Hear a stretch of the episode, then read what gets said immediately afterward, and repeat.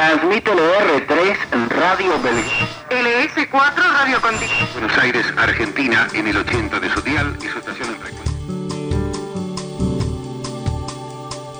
Hola, soy Marcelo Herrera y los invito todos los miércoles a las 23 horas a escuchar El Ceibo en Flor. Junto a Juan Manuel Robledo y Walter Vega en la operación técnica, visitaremos imaginariamente los cuatro puntos cardinales de nuestra patria, descubriendo sus aromas, sus costumbres, las tradiciones, la música, las historias. El Ceibo en Flor, todos los miércoles 23 horas por la 100.3 Radio X en duplex con Radio Federal.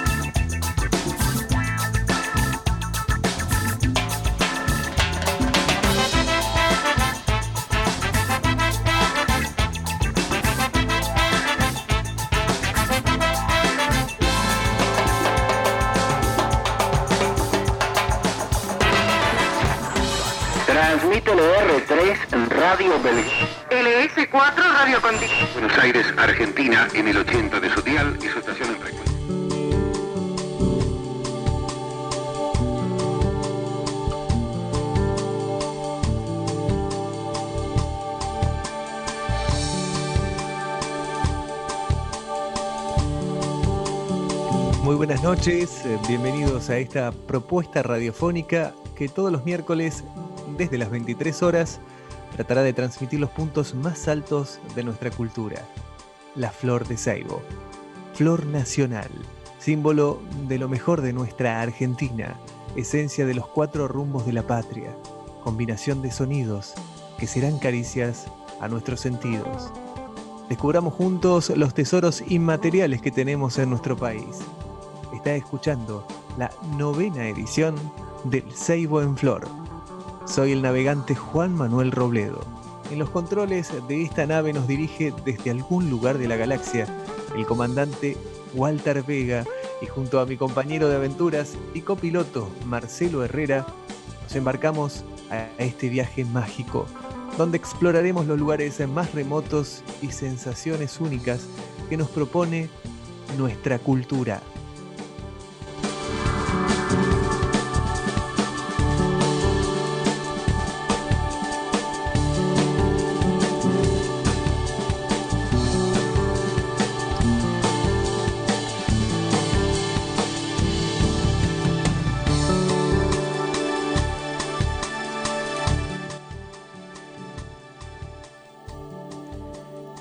Hay gente que con solo decir una palabra enciende la ilusión y los rosales, que con solo sonreír entre los ojos nos invita a viajar por otras zonas, nos hace recorrer toda la magia.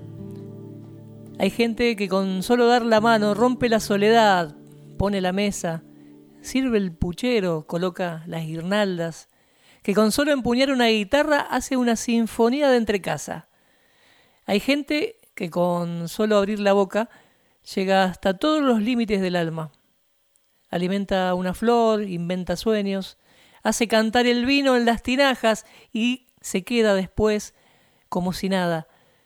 Y uno se va de novio con la vida, desterrando una muerte solitaria, pues sabe que a la vuelta de la esquina hay gente que es así, tan necesaria Gente necesaria del poeta Hamlet Lima Quintana. Mi nombre es Marcelo Herrera. Está escuchando El Seibo Flor, un programa que degusta este tipo de poesías y este tipo de música. Escuchamos en nuestro comienzo el genio del DAB, ¿eh? los Cadillac. Seguimos con los Caelac un poquito, ¿sí?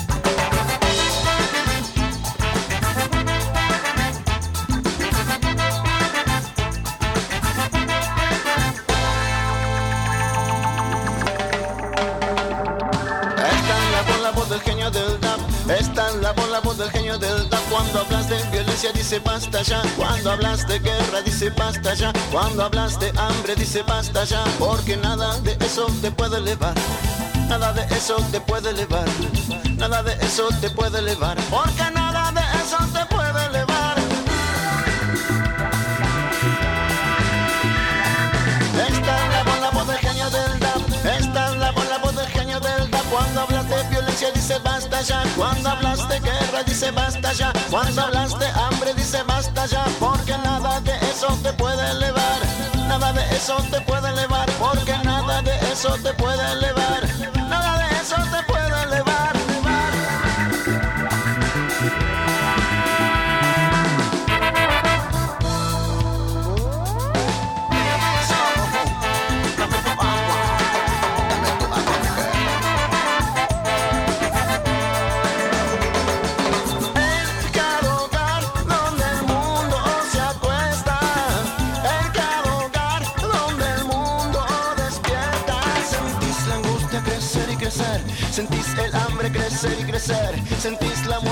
ser y crecer, sentirse la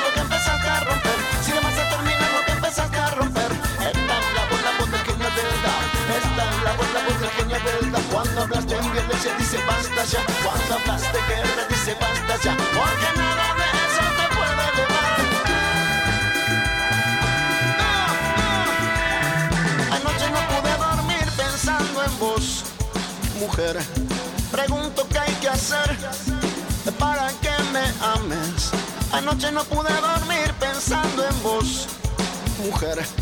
Pregunto qué hay que hacer para que me ames, para que me ames.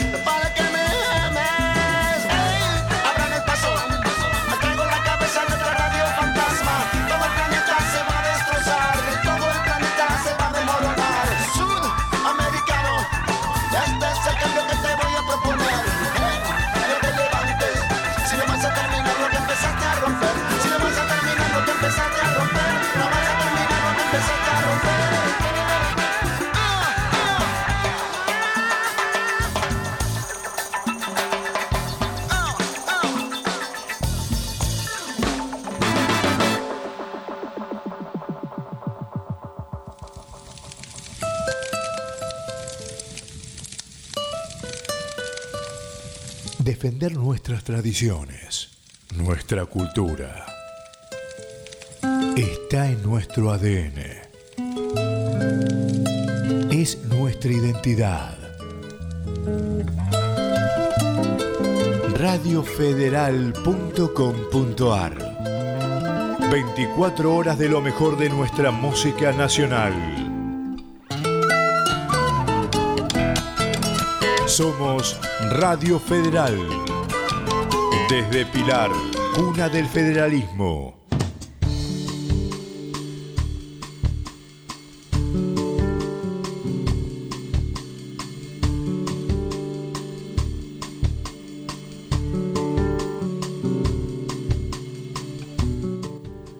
Muy bien, y pasadas las 11 de la noche estamos aquí nuevamente como todos los miércoles con el Seibo en Flor. Los fabulosos Cadillac hacían el genio del DAB y en algún rincón del planeta, imaginariamente frente a mí, el genio de la radio, Juan Manuel Robledo. ¿Cómo anda? El genio de, de- de la radio sería usted, Marcelo No, Herrera. no. Sobre todo estos No, vericuetos sí. tecnológicos. Qué loco que Tan estamos haciendo est- este programa que de una forma increíble, ¿eh?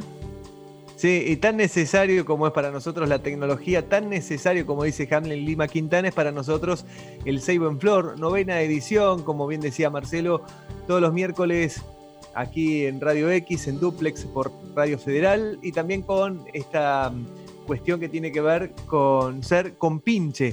Sin eh, la complicidad de los oyentes no seríamos nada, por eso ya eh, pasamos el teléfono, el WhatsApp 11 61 88 5903 y el teléfono de la radio, que ahí está Walter Vega también para tomar los llamados, los mensajes, al 46 64 488. Como decíamos, estamos en Duplex en Radio Federal con artística nueva, estamos estrenando artística. Sí, Marce. señor. Qué lindo es escuchar Radio Federal durante la semana. Este, con perdón de la 100.3, que también tiene una, una programación espectacular. Este, la que escuchamos también, ¿no? De vez en cuando cuando podemos. Y este, no, pero Radio Federal se está este, actualizando en, en su artística. Hay temas nuevos para escuchar, hay pisadores, este, hay un, hay micros programas. ¿eh? Está Palabras del Alma también, este, como microprograma ahí de, de, este, de la programación de Radio Federal. Muy lindo, la verdad que lo felicito. Bueno, muchas gracias. Lo mismo a usted, que de a poquito vamos eh, llevando adelante nuestro sueño, haciéndolo aún más realidad, porque ya es una realidad hace tiempo Radio Federal y pronto tendremos nuevas sorpresas y, también novedades para contarle a los oyentes. Hoy, en este noveno programa del Seibo en Flor, le traemos la guitarra más grande del mundo con Claudia Galván, de Zorzales y Calandrias, Pepe y Gerardo Núñez. Mire qué lindo es mi país. Hoy viajamos a Córdoba, a la cumbrecita. Yo, este, hurgo por, este, por internet y encontré este lugar que realmente desconocía. Dicen que es un paraíso, con un estilo alemán, con menos de mil de habitantes este, y con un- el único pueblo, no solo, por lo menos aquí en la Argentina, que es 100% peatonal, o sea que no se puede trasladar eh, en vehículo. Lo tenés que dejar afuera. Yo no conozco, no sé si vos lo conocés, la cumbrecita Marce, pero. He, pasado, he pasado por ahí. para conocer. He pasado, aparte, Bueno. usted dice la, cumbre- la cumbrecita y, y con este encierro que estamos viviendo me da unas ganas de irme para Córdoba. Dice Sí. la cumbrecita y en el aire percibo el olor a, peperina, el olor a poleo, ¿no? Sí, señor. Ah, Hablando de, esta, de estos yuyos bien este, cordobeses de Tras la Sierra, hoy vamos a estar hablando aquí en el Boticario del Pueblo porque, bueno, vamos a, a tratar de ir eh, desasnando uno a uno de esos yuyos han sido obviamente declarados este, parte de un, boticario muy importante, no solamente para, este, para, para los cordobeses, sino para todo el mundo hierbas que han sido introducidas, que son exóticas en, la provincia de Córdoba, pero se usan para trastornos, no solamente digestivos, sino problemas este, óseos, en la piel, respiratorios. Hoy vamos a hacer un compendio de las, de las hierbas o los yuyos cordobeses. Hablando de Córdoba, hay un personaje mítico de la Córdoba floreciente, que es Jardín Florido, allá en la mitad de la década, la primera década del, de- del siglo XX. Eh, Jardín Florido, este caballero de ley, los de Suquía nos traen su música, tenemos un poema que vamos a ir a estar ad- adelantando. Gloria Cuenca, que es un oyente y amiga ya del programa, también nos trae un poema. Eh, y hay un montón de sorpresas. Quédense hasta el final para. Vamos a adelantar esto para que se quede hasta el final en Noticias del Alma con un poema hermoso que le sirvió a Jorge Rojas para inspirarse para hacer un tema como es el último deseo de Navidad y con eso nos vamos a ir y así vamos a empezar hoy en el Seibo en Flor.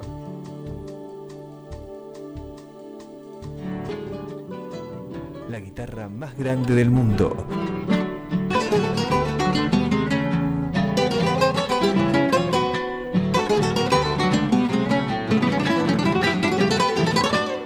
Recorrido por los grandes guitarristas de nuestro país.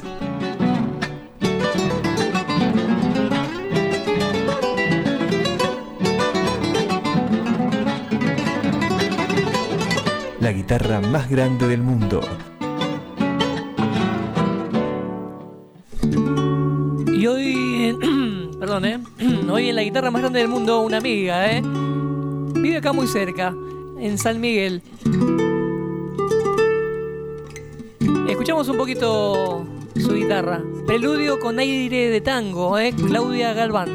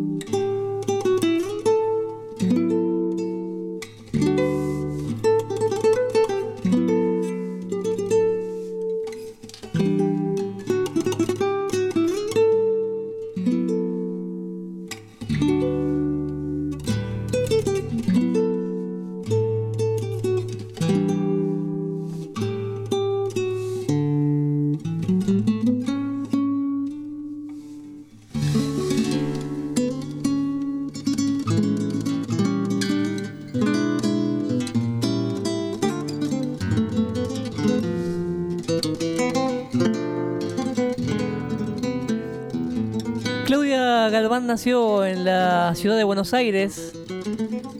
A los 16 años empezó sus estudios de guitarra, ingresando en el Conservatorio Julián Aguirre de la ciudad de San Miguel. Luego realizó distintos seminarios en el país y en el exterior con profesores como Víctor Villadangos, Isabel Sewell, Marco Tamayo y el maestro Aníbal Arias.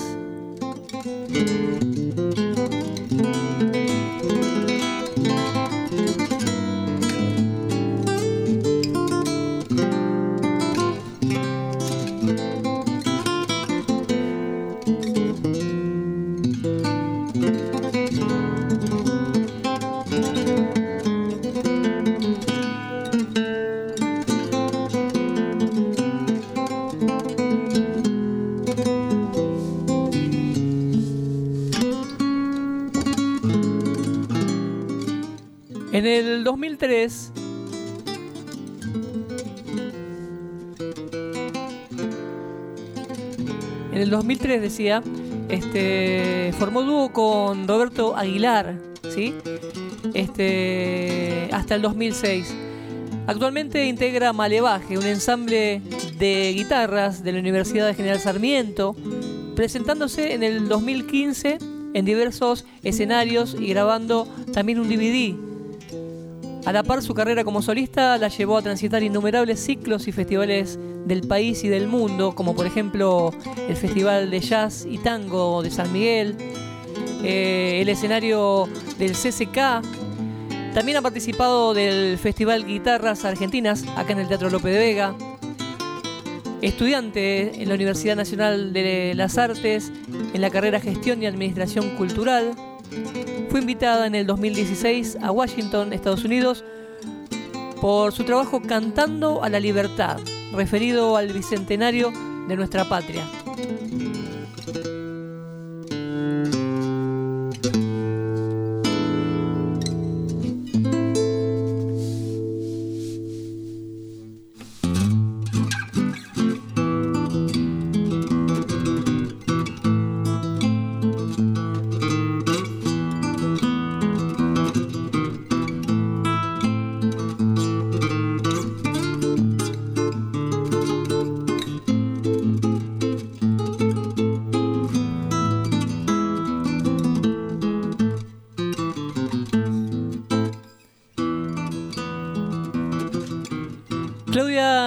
Es docente de música a nivel inicial y superior y desde mil, eh, no, perdón, desde 2018 trabaja en el equipo de la Dirección de Educación Artística de la provincia de Buenos Aires. Eh, hace muy poquito, el año pasado nomás, presentó su CD, su Ecléctica, el que la llevó a recorrer distintos escenarios este, del país y también del mundo.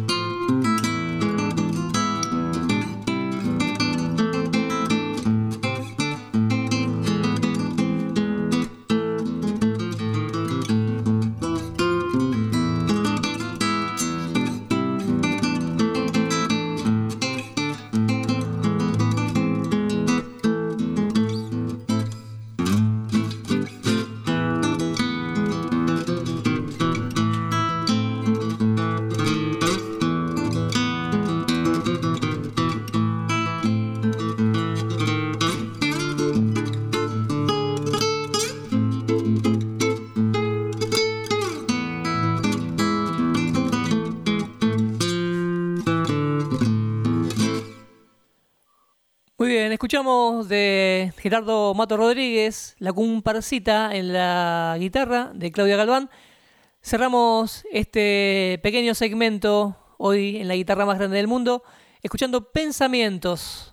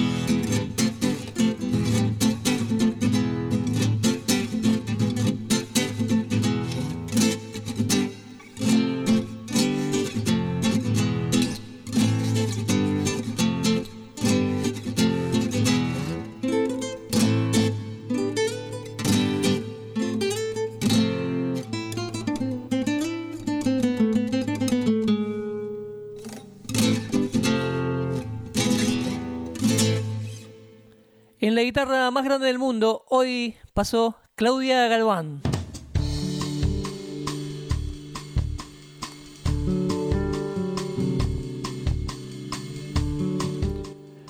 Muy bien, qué lindo escuchar una, guitarra bien ejecutada. Y aparte, este, tengo que contarle ¿no? a la audiencia que como la conozco Claudia, eh, ha, participado acá del, del festival en alguna oportunidad, este, es muy buena gente, ¿eh? Que eso también suma a un artista, ¿no? Porque por ahí capaz que es, este, el artista es muy bueno, pero este, también complementa que sea buena, buena persona, una buena gente. Y muy buena gente ella, su mamá, la verdad que este, gente muy, muy querida. Para Lo mí veo es fundamental que acompañado sea ahí. buena persona. Si no, si no, no me daría ni ganas de ir a verla, No, ¿no? a escucharla. Lo veo acompañado. Sí, estoy con Luli. este, Con Luli. acá, Salazar, no. Atenta a- al. No, no, no, he elegido. Eh, y qué importante en esta época de cuarentena, donde, bueno, obviamente nosotros amantes de la radio, al ladito de la mesita de luz en la cama, para escuchar precisamente a la noche esta música que es inevitable que te transporte al lugar que quieras. Y aprovechando esto de transportarte, ¿por qué no nos vamos juntos? Te invito a vos, Marce, y a todos los oyentes a ir a la cumbrecita en la provincia de Córdoba. ¡Qué lindo!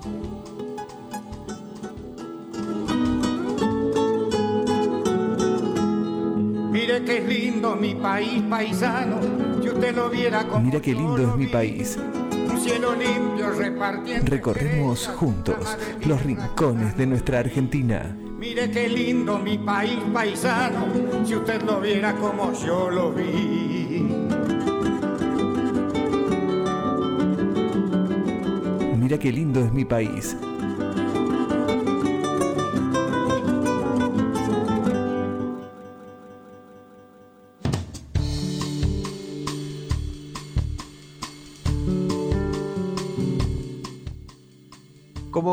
Contamos al principio de Mire qué lindo es mi país paisano, eh, hoy viajamos con el Seibo en Flor a la Cumbrecita, este pequeño pueblo ubicado en el valle de Calamuchita, en las sierras grandes de la provincia de Córdoba, Argentina. Está a una altitud de 1450 metros sobre el nivel del mar, por eso recorrer, recorrer todos los distintos senderos. Generalmente a uno lo dejan jadeando, por lo menos lo que contaban los, los turistas que hasta allí se han acercado. La cumbrecita se ubica al pie de las Sierras Grandes, en cercanías del Cerro Champaquí, el más alto de Córdoba, y está a 37 o 40 kilómetros al oeste de Villa General Belgrano, según la variante que se elija, y a 118 de la ciudad de Córdoba. Ya aprovechando y metiéndonos en esto de los, de los audios, de poder hablar con, con gente avesada y que pueda contarnos precisamente estas cuestiones, la cercanía de la cumbrecita con Villa General Belgrano eh, habla de algo fundamental que pasa en la provincia de Córdoba y en nuestro país eh, allá por octubre. Vamos a escuchar a quien es la directora de turismo de la cumbrecita, Janina Quinteros, que nos cuenta sobre la fiesta de la cerveza que ahí también se realiza.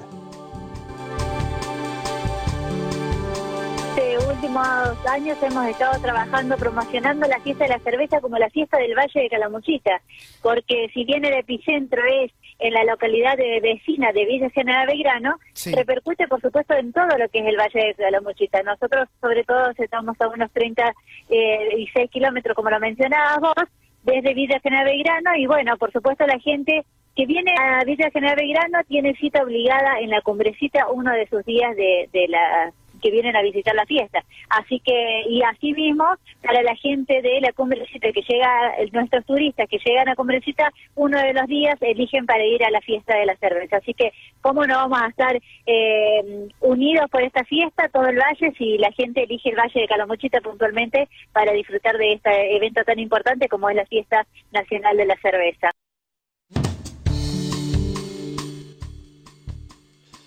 El camino de acceso a la cumbrecita está completamente asfaltado, se sube más de 600 metros desde Villa General Belgrano, como recién nos contaba Janina Quinteros, directora de, de turismo. Cruza el río de los Reartes y pasa por los parajes Atos Pampa, Intillaco y Villaverna, de notable belleza pertenecientes al departamento de Calamuchita. Administrativamente está organizada como comuna. La cumbrecita está a orillas del río del Medio, que constituía el límite del departamento Santa María, por lo que las cifras del Censo Nacional de Población dan cuenta que tenía 189 habitantes en este último departamento y otros 156 en el departamento de Calamuchita, totalizando 345 habitantes. Esto es el censo hecho en el 2001 y 140 viviendas. Eh, quiero escuchar nuevamente y quiero proponerles para que escuchen ustedes también. Eh, si se puede pasar el día en la cumbrecita, esto nos dice la directora de turismo, Janina Quinteros. Te comento, eh, Cumbrecita no es un destino para venir eh, a pasar el día únicamente porque eh, tenés muchísimas actividades para hacer. Una de ellas son los paseos naturales, que son los que vas a encontrar si venís a pasar el día, por supuesto que sí, porque si viniste a Villa Belgrano, por decirte, eh, o alguna localidad vecina, llegás a la cumbrecita y tenés de horas y bueno, para que te lleves un pantallazo a lo que es el lugar, podés realizar los paseos atractivos naturales más cercanos, como lo es la cascada, la olla y el lago de las truchas, que son los principales.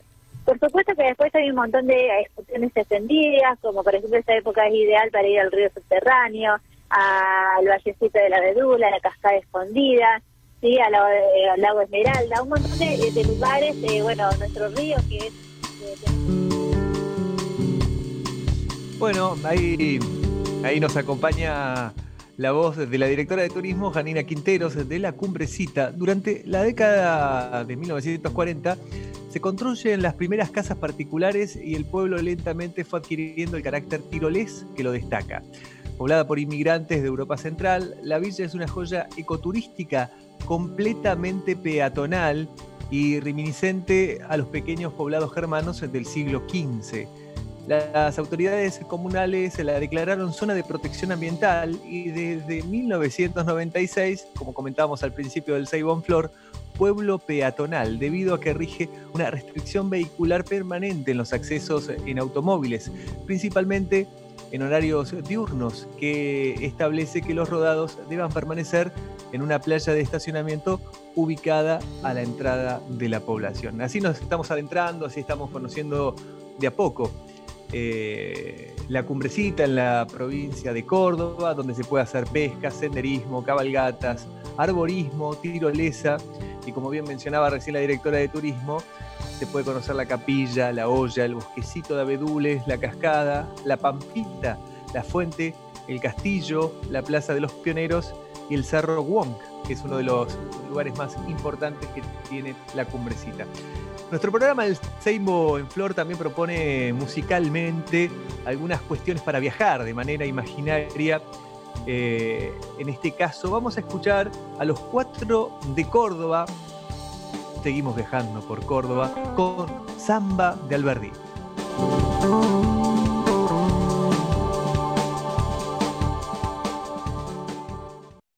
Barrio Alberdi, la barranca, la noria y el infiernillo.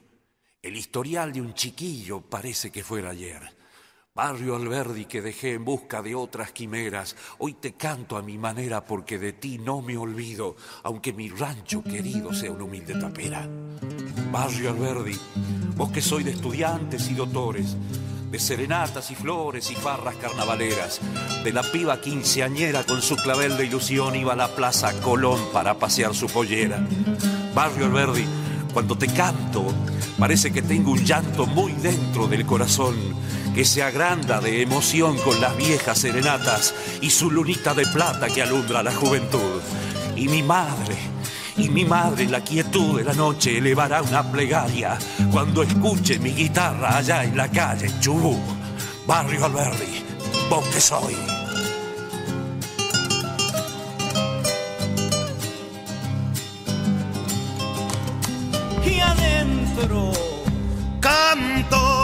Una serenata, a orilla del río se escucha mi voz.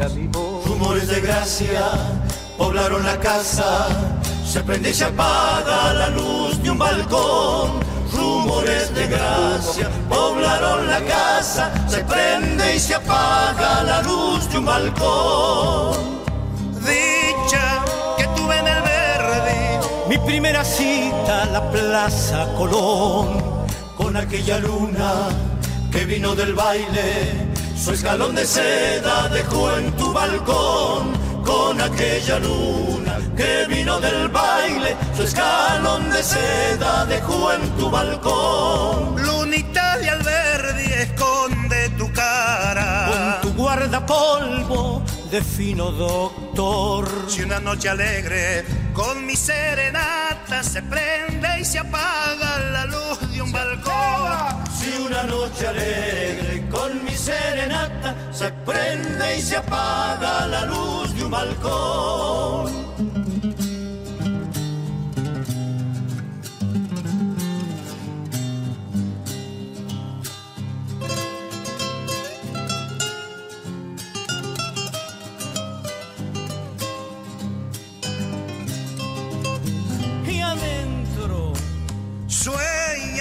Con tus 15 abriles, muñequita rubia, pollerita azul. Ibas por el clínicas como una glicina, perfumando el aire con tu juventud. Ibas por el clínicas como una glicina, perfumando el aire con tu juventud. Cuando miro la barranca, La quinta santa en mi calle Chubú. Siento una guitarra, una serenata. Me acuerdo de Córdoba que me dio la luz. Siento una guitarra, una serenata. Me acuerdo de Córdoba que me dio la luz. lunita de Alberdi esconde tu cara. Con tu guardapolvo de fino Si una noche alegre con mi serenata se prende y se apaga la luz de un balcón.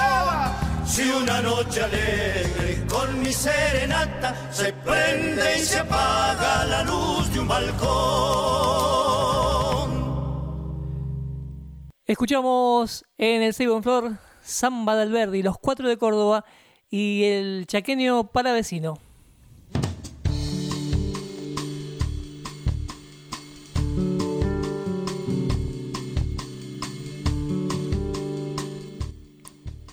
Qué lindo, qué lindo escuchar estos temas, ¿no? Este. Entre que usted habla de la cumbrecita y escuchamos estos temas, Sí. yo estoy viajando. En este momento estoy sobrevolando la sierra.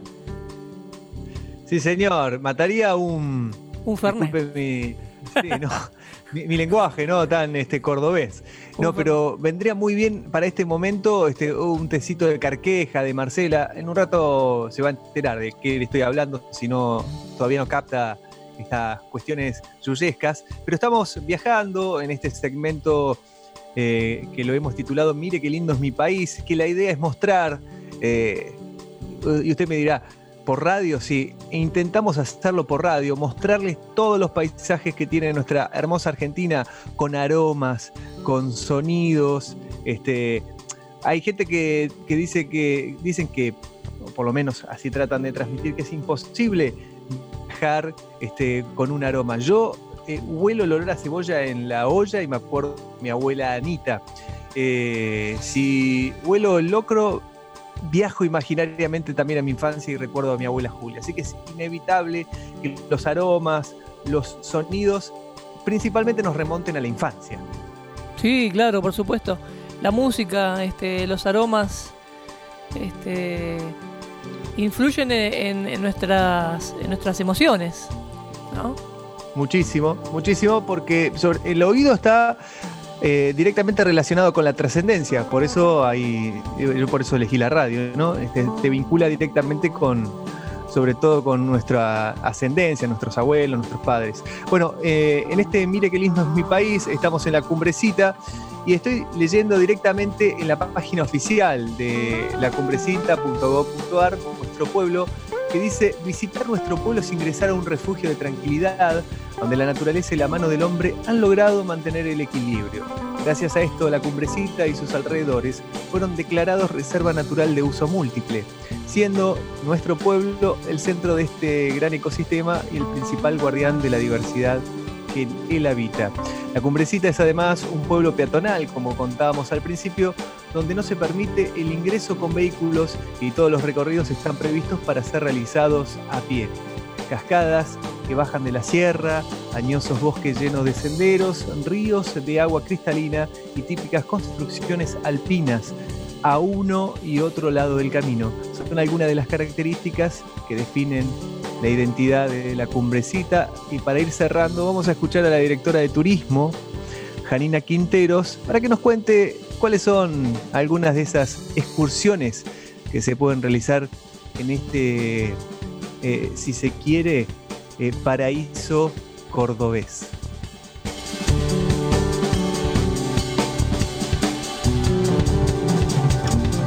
Bueno, mira, eh, las excursiones que podés hacer siempre eh, con, con toda la familia eh, son, el, bueno, por ejemplo, el agua de las truchas, eh, bueno, después tenés eh, la olla, la cascada, eh, después tenés el Cerro Cristal, Cerro Cumbrecita, y el lago mm, de las truchas, le dije, es, estos son como los paseos que no te podés, o sea, si no hiciste esos paseos no viniste a la cumbrecita. Claro. como Bien. Así que, y después, por supuesto, depende de la cantidad y la dinámica que tenga cada familia, las ganas de caminar, porque, como te digo, vos venís acá y a Cumbrecita y ya te querés hacer todo, conocer todo, porque todo te invita a todo, tenés, si no sé, si te gusta encontrarte con la naturaleza, te vas a un bosque y te pones a leer y así solamente vas a escuchar el ruido del, del agua, de los pájaros y nada más que eso, así que tenés para, para todo.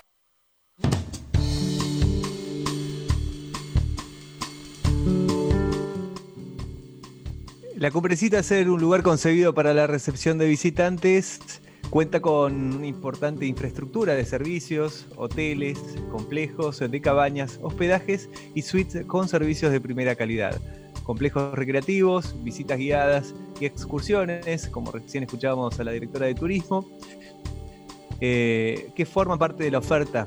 Además, las recetas de la tradición centroeuropea se combinan con la cocina criolla, creando diferentes platos que se pueden degustar en los bares y restaurantes de La Cumbrecita. Esta es la cita, la invitación que proponemos aquí en Mire qué lindo es mi país.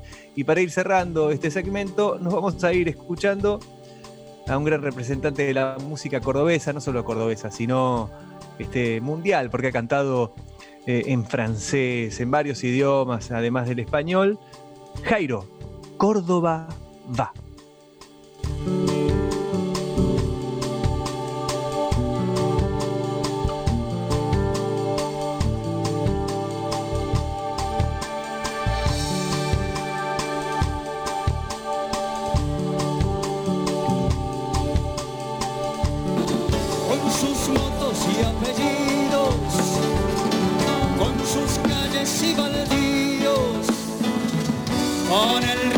Su cañada, con fantasmas y penadas, Córdoba y va. Con mujeres trasnochadas, con sus largas madrugadas con amores bajo el puente, con cirujas y docentes, Córdoba,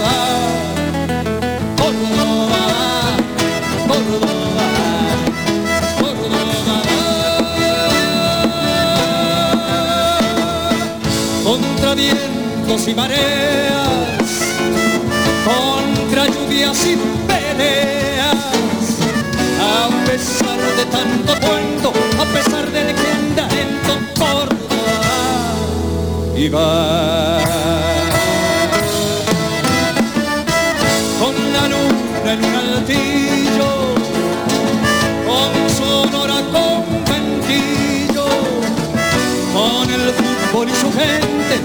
gente y su toque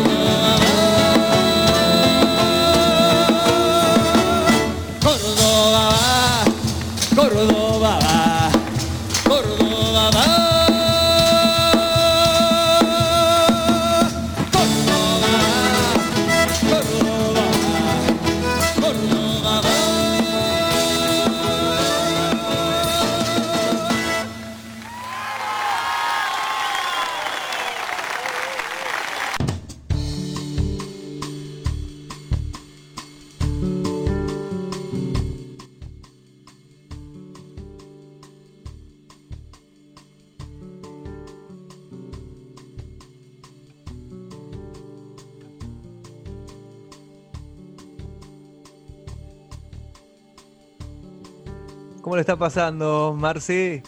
En un rato se viene de Sorsales y Calandrias, eh, Pepe y Gerardo Núñez, los hermanos Núñez. Ah, los Te hermanos podés Núñez. comunicar. Sí, señor.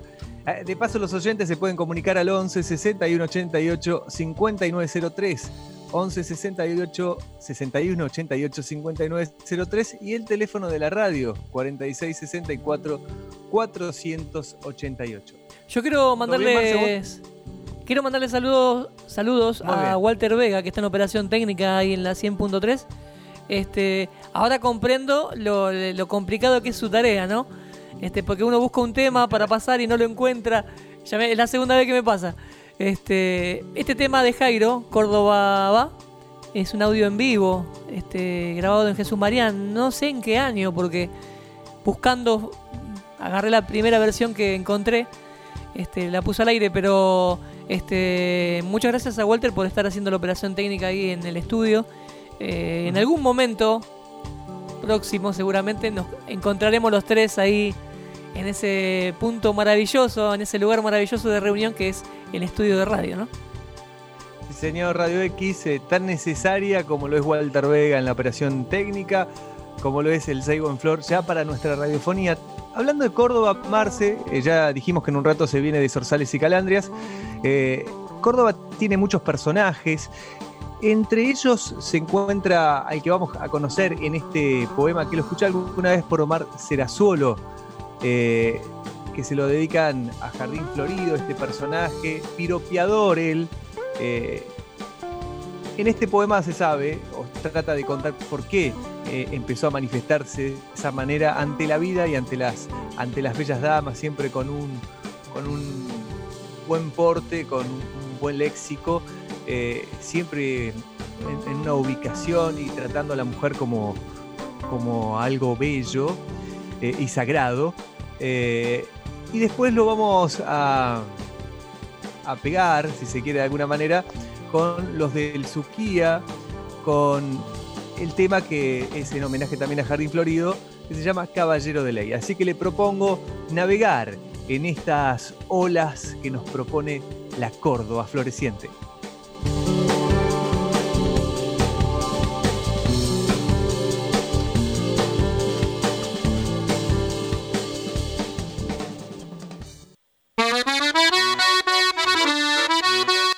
Arribó a la Argentina en 1914. No se sabe con precisión el mismo día, se sabe que estuvo en el Hotel de los Inmigrantes, antes de instalarse definitivamente en la ciudad de Córdoba. Su nombre, Fernando Bertapelle. Las ilusiones, como muchos inmigrantes, far la América. Hacer la América y volver. Dejó allí en Italia, en Bassano di Grappa, a su madre Clementina Alviero y su novia Emma.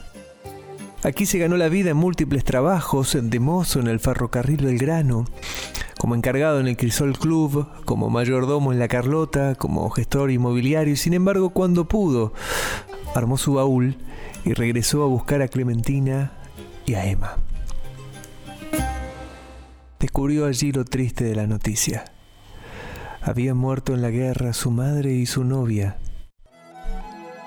No pudo superar aquel dolor se cuenta que se despidió diciendo, Madre, te veré en todas las flores. Cada una de ellas tendrá tu rostro, tu mano cariñosa y tu voz. Emma, te veré en todas las mujeres y cada dama. A cada una de ellas respetaré y reverenciaré como si fueras tú. Volvió a nosotros y se transformó en un mítico personaje de la Córdoba floreciente de la docta ciudad. Lo bautizaron Jardín Florido.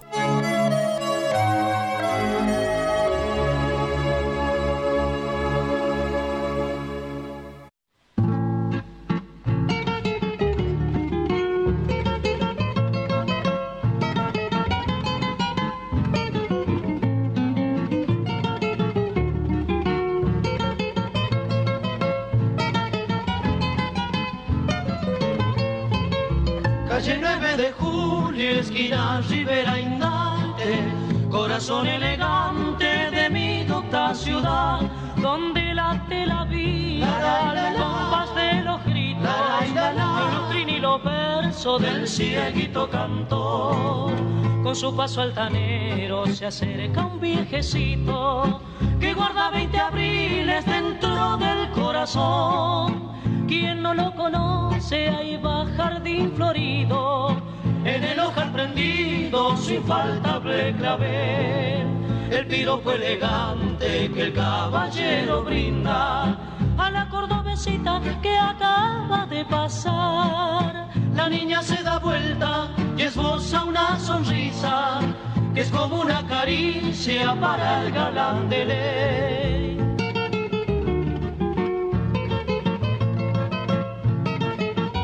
radiofederal.com.ar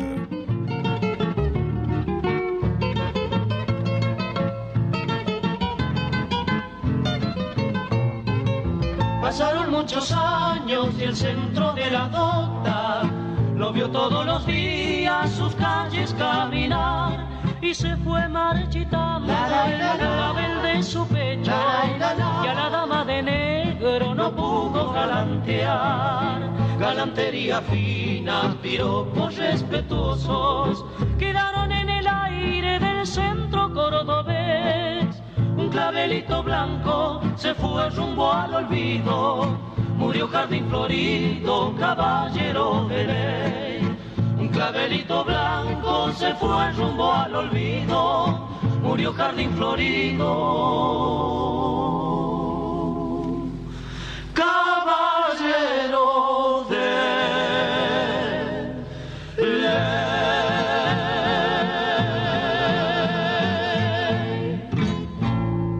De Suquía nos traían Caballero de Ley.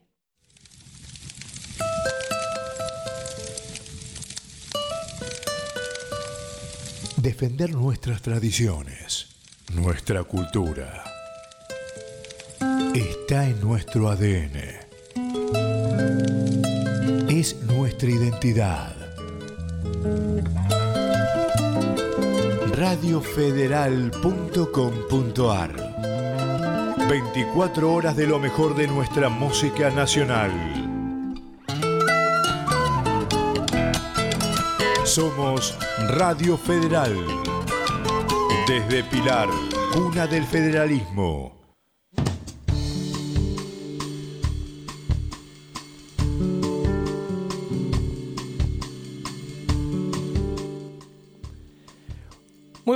Muy bien. Y después de haber escuchado a los del Suquía, este, la verdad que ya a esta altura de la noche, yo ya estoy para tomar algo que me caliente un poco la garganta, algo.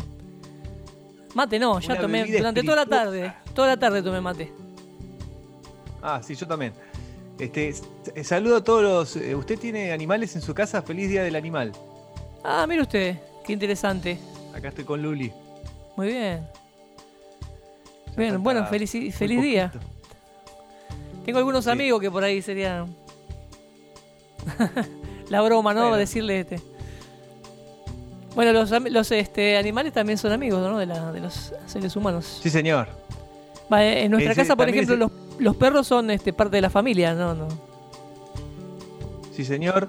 Eh, son parte de la familia y son amigos, por eso los amigos no se compran. Hoy Día Mundial del Animal y además el Día de la Danza. Le mandamos a todos nuestros amigos, profesores de danza, Marcelo Calderón, eh, bueno, y todos los grandes que nos acompañan en, en Folklore en Derqui, en las distintas actividades que llevamos adelante este, y sobre todo aquí en nuestro programa. Bueno, yo quiero mandarle un gran saludo a la gente que está mm, siguiendo la transmisión por nuestro Facebook. ¿sí? La página de Radio Federal transmite este programa este, en vivo. Eh, por ahora no van a ver las imágenes porque eh, estamos cada uno en su hogar, pero eh, la tecnología hace que el milagro sea se haga una vez más y salgamos al aire, pero este, van a ver una fotito del programa y van a escuchar el audio, ¿no? Por lo menos vamos a estar comunicados. Así que le agradezco a la gente que está en Facebook siguiendo nuestro programa. Este, durante la semana, si entran a la página de Radio Federal, pueden encontrar mucho contenido de lo que subimos.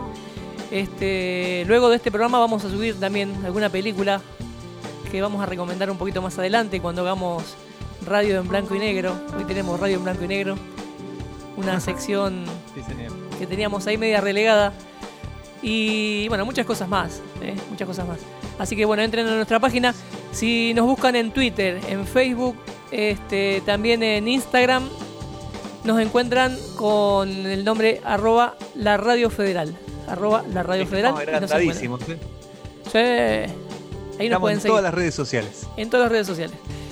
Próximamente en TikTok, así que También. estamos armando ¿Por algunos no? temas con ¿Por qué Marce. no? Vamos, vamos a hacer algo.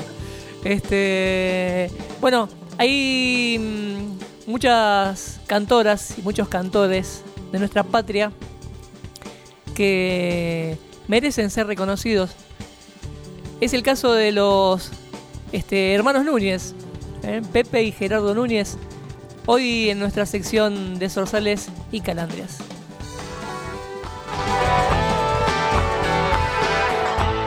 Tu corazón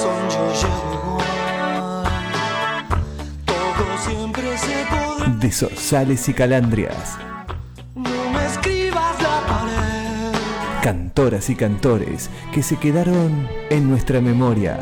tarda en llegar y al final, al final hay recompensa.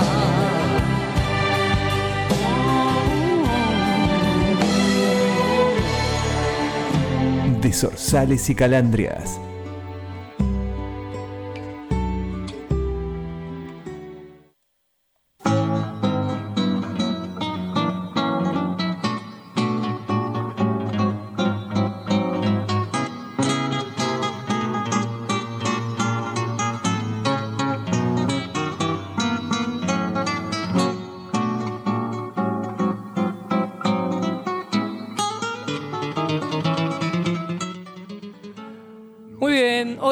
Desordenes y Calandrias, los hermanos Núñez. Ahí estamos escuchando de fondo un poquito de A Cantar Corazón, a ver.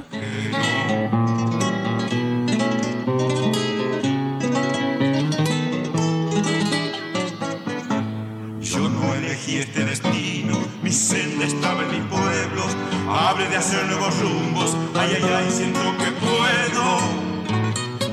Ay, ay, ay, siento que puedo. Bueno, muy bien, A Cantar Corazón estamos escuchando. Em, ¿Cuánta gente que escucha folclore, ¿no? Habrá cantado la chacarera del 55, por ejemplo, ¿no?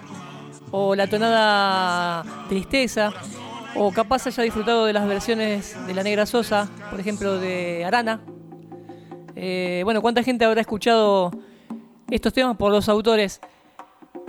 Eh, los hermanos Núñez son grandes compositores salteños ellos, este, aunque mucha gente piensa que son tucumanos. Seguramente muchísimos este, son los que piensan que son tucumanos, ¿no? Eh, los hermanos Núñez fueron esos músicos desconocidos para la mayoría de la gente. ¿eh? Pero bueno, nos han dejado una obra increíble, a pesar de, ser desconocidos.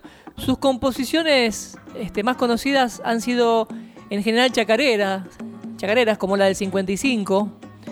Eh, fueron un destacado dueto de música folclórica argentina creado en Tucumán en 1965, integrado por los hermanos salteños, como ya lo dije, Pepe Núñez y Gerardo Núñez.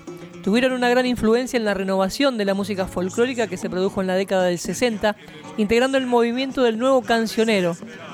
Sus canciones están habitualmente referidas a la vida y al trabajo de la gente del pueblo y en particular a los que trabajan en la zafra, eh, o sea, la cosecha de la caña de azúcar, ¿no? La cosecha característica ahí en Tucumán.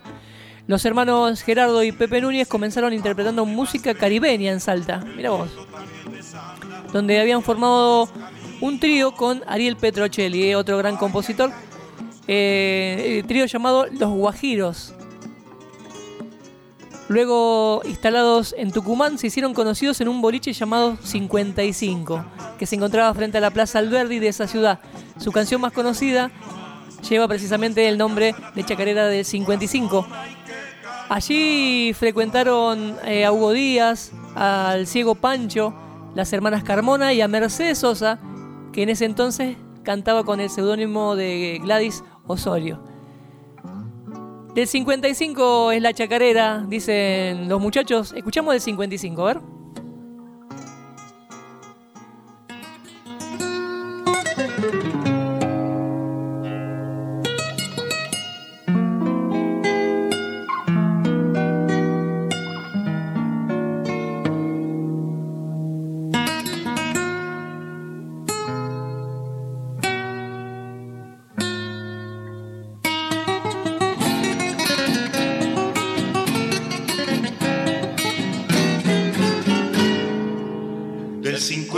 55 es la chacarera que mordiendo sueños nos roba la noche entera. Para los cantores, para los cocheros, para los quemadores que brotan en mostradores. Ha nacido pa'l grito de los guitarreros que venas de vino florezcan en los cargueros.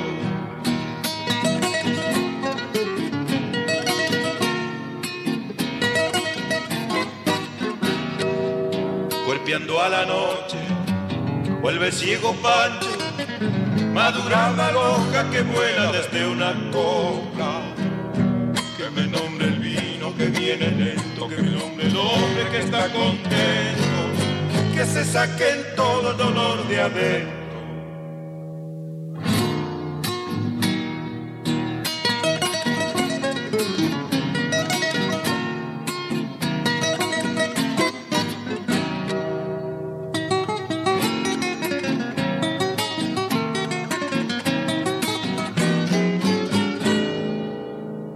Soñador sin pe, hallador de olvido, vino delta y cinco, emborrachador antiguo, para el chacho Díaz, para Maldonado, seguidores chulos de la noche enamorado, cántame borracho, róbame a tu sueño, sosegame el vino antes que me salga un dueño.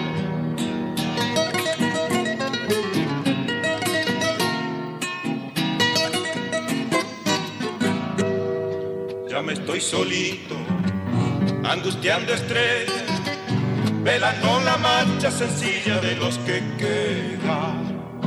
Que me nombre el vino que viene lento, que me nombre el hombre que está contento, que se saquen todo el dolor de adentro.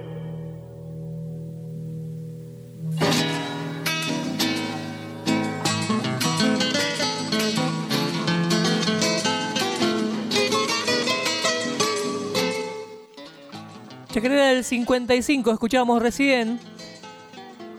Arana, La Media Pena, Agüita de Morada o La Cruzadita, que estamos escuchando en este momento, son obras en las que siempre encontraron una pequeña vuelta de tuerca, ¿no? Para que sonaran distintas. Interludios cantados, por ejemplo, en la Chacarera del 55, cinco versos en La Media Pena o las polirritmias que se escuchan en este tema, La Cruzadita, este, son armónica y melódicamente una, de una originalidad única. Escuchamos un poquito, a ver, la cruzadita. Sabia de cobijo grande, mi luna es la luna tucumana, pero el duende que me lleva de Santiago quiere que sea mi alma. Busco el cielo de las truncas, yo soy pues la cruzadita, cantor que me haga suya, yo con mi de solista.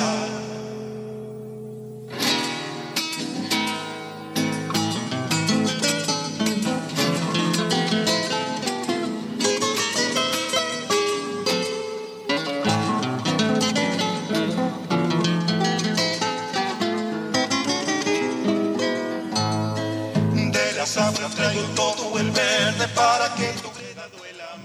El disco que estamos escuchando, bueno, en realidad es un cassette, no es un disco. Este, el cassette que estamos escuchando es el primero y único grabado por el dúo, editado en el año 86 por Cosentino Grabaciones. Se llama Cantar Corazón. Lo pueden este, descargar desde la web, ¿eh? desde YouTube también está. Este, es la única, el único material que grabaron juntos eh, Pepe, este, Gerardo y Pepe Núñez. Eh, tocan en este en este cassette Miguel Ruiz, quien fue guitarrista de ellos toda la vida, y como invitado Juan Falú, Osvaldo Avena, hijo, y Rodolfo Mederos.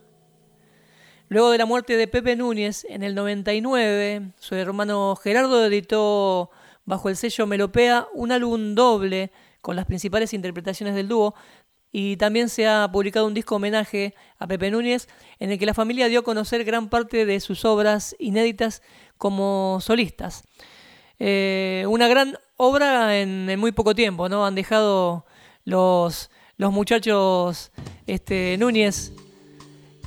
Y para terminar con este mm, pequeño homenaje de, Sorsales y Calandrias este, con los hermanos Núñez, tenemos para escuchar el Cumpita. No sé si alguna vez eh, lo habrá escuchado eh, por Luna Monti y Juan Quintero. Quizás sí, porque lo hemos pasado, me parece. Sí, señor, sí. Hermoso tema. Este, bueno, con los cumpitas eh, de los hermanos Núñez, vamos a, mm, este, a culminar con este de Sorsales y Calandrias del día de hoy. Hoy, los hermanos Núñez.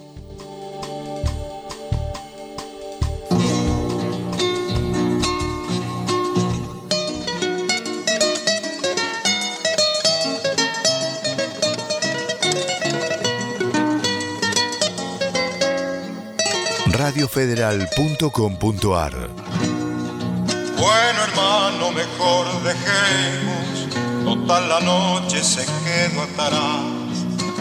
Démonos más el vino, que si se alarga no acaba más. A esta altura el sol pendenciero en el corazón nos mete fuego.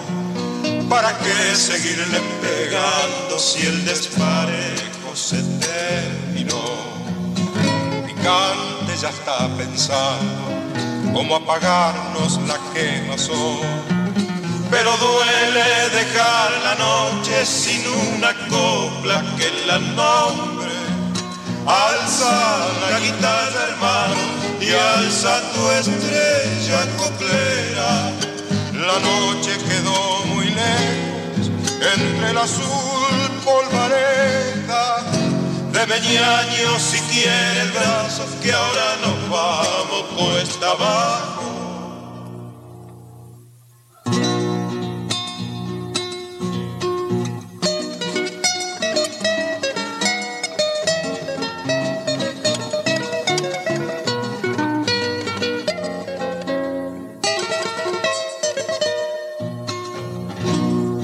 Mete hermano, tome su no lo apuro, metano más, de verlo punteado bien alto y haciendo amagues para cantar.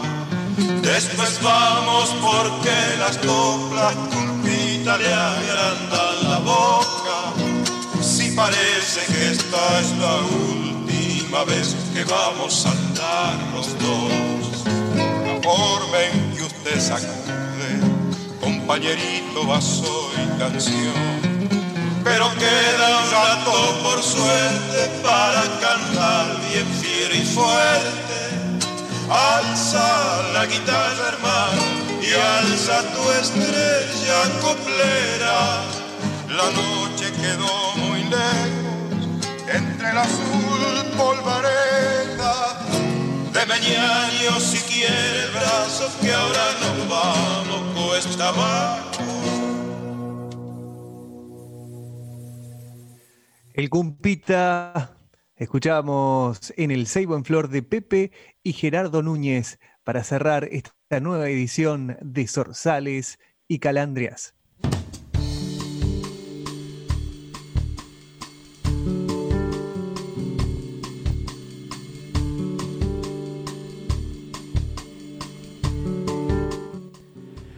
Bueno, y todo, todo un logro este, este disco, porque del 86, un cassette es lo mismo que hacer las desgrabaciones de, lo- de los long play de Carlos Gardel, ¿no? Más o menos. Este... Sí, yo, yo tenía un magazine de Palito Ortega que eh, lo quería pasar por la radio, pero va a ser difícil. Va a ser difícil, va a ser difícil. Más que ahora, ahora cada vez no, va avanzando la tecnología, es una discusión de, de, esta- de estos últimos años, meses, años. Este, uno, por ejemplo, va a Cosquín al festival y bueno, todavía está el artista que le regala a uno el disco. Me han regalado el año pasado, el año pasado discos y la computadora ya no viene con lectora de CD, el auto tampoco viene con lectora de CD. Este, así que es, es difícil, es difícil. Ahora, bueno, las plataformas digitales, ¿no? Este, Spotify, todo ese tipo de, de plataformas digitales transformaron la música actual, ¿no? Sí, por eso fueron muriendo mucho las compañías discográficas. Además, este, todos los eh, aparatos musicales que traían lectoras de CD con el tiempo se iban arruinando. O porque entraba. Yo tengo uno que, eh, que tiene entrada vertical con un poco de tierra, ya imposible que Claro. funcione. Algunos cuando lo, de- Sí, sí. cuando lo dejaba abierto. Este, y las computadoras también, eh, generalmente empiezan a andar, empiezan a dejar de leerlos. Así que sí, eh, la- las cuestiones estas digitales, las nuevas maneras de escuchar música, ¿no? Como bien dijo usted, Spotify, eh, mucho YouTube. Fíjate que hoy usted quiere ver un, un video en YouTube, no sé, de ver cómo va a ser una clase de yoga y antes le como que le chantan sin que usted lo haya pedido de manera anticipada un video de reggaetón. O sea, yo Claro, no quiero ver sí. reggaetón. Sí, ¿Por qué sí, me sí. pone reggaetón si yo quería hacer la clase de yoga? Claro. Este, la, la- la música, este, esta- no vamos a calificar el reggaetón, pero entra a veces como uno sin querer. Justo quería Tratemos cerrar, quería cerrar lo el programa con un reggaetón, justo, mire. Ah, bueno, me voy yendo. Nada, Me voy, yendo. Este, me voy a TikTok para hacer el baile. Pensaba, pensaba recién de que todas las épocas tuvieron su- sus complicaciones. Cuando usted tenía el long play, tenía que evitar que se raye la superficie del disco porque Claro. si no saltaba después la púa. Vinieron los cassettes y la cinta se enredaba. Uno tenía que tener una virome, la famosa Vic, meterle la Vic y ahí está, hacer la matraca para que se, Exacto. Si se, no era Vic, enrolle. imposible. Si era redondeada la pirome, era difícil No, hacerlo. Tenía, tenía que ser Vic. Tenía que ser Vic. Este. Lo, lo bueno de esa, de si, si en esta época tendríamos cassette eh, de, re- de reggaetón, por ejemplo, sería muy fácil este, poner el papelito y grabar y grabar otra cosa. Es un tema de los del Suquía, de Claro. los chalchaleros. Eh, uno reciclaba los cassettes que no le gustaba. Yo, por ejemplo, le robaba los cassettes de mi hermana de Fey y, y grababa a Soledad Pastoruti, este, a Luciano Pereira. Cosas que uno hacía Claro, para muy piratear, bien. ¿no? Muy bien, muy bien. Bueno, la verdad que este muy lindo, muy lindo momento. Muchas gracias a la gente que se está comunicando con nosotros por mensaje de texto, este, al WhatsApp Sí. nuestro. que Al el- 11 11 61 88 5903. Gracias a todos. Quiero mandar un saludo a Don Barbayelata, padre de Marquitos Barbayelata, gran guitarrista, guitarrero y cantor, amigo. Muy bien. este, que nos está escuchando. A Gloria Cuenca, a Lito Disquiavo, que el viernes, que es primero de mayo, está cumpliendo años. No me Este, diga, de qué paso grande, los saludamos. Me está nombrando toda gente Trabajador. amiga, ¿eh? Me está nombrando toda gente amiga, digo. Sí, son gente querida. Este cumpleaños Lito, le mando un, un gran abrazo y a todos los que se, que se suman a este programa del Seibon Flor en esta novena edición. Tenemos un oyente que también se suma, no solo dejando saludos, sino leyendo un poema. Eh, Gloria Cuenca, vecina de Villamorra, hoy estuvieron todo el día sin luz, le cuento porque anduve por, por la casa de mi madre y eso me contaba. Eh, lee muy bien Gloria y nos regala este poema tan actual eh, que los invito a escucharlos, a escucharlo precisamente, se llama La peste y habla precisamente de esta época del coronavirus. La peste. Y la gente se asombró. ¿Cómo puede ser que en este tiempo llegó, después de tantos inventos, un bichito tan pequeño los venció y la gente paró, quedó encerrada y pensó, tengo que estar conmigo, y no se reconoció, enmudeció de estupor. Comenzó su peregrinaje por el tiempo que vivió. El universo gritaba y nadie lo escuchó. Ahora es imposible volver atrás para curar a tantas almas tomadas por la peste que llegó. Después que pase el flagelo, ya no será igual y la gente cambiará. El egoísmo y la soberbia ya no existirán y la gente cambiará y yo cambiaré. Preguntas sin respuesta. Ahora está el miedo, la angustia por los demás, las noticias que nos invaden, los niños que no se alimentan, los viejos que se tragan los gritos, peligran en su soledad. Y la peste no perdona, agazapada en oscuridad, ni el sol alumbra su paso y no podemos luchar. El enemigo está enfrente, invisible para los ojos, nos quita todo el aire y no nos deja respirar. El egoísmo y la soberbia ya no existirán y la gente cambiará y yo cambiaré.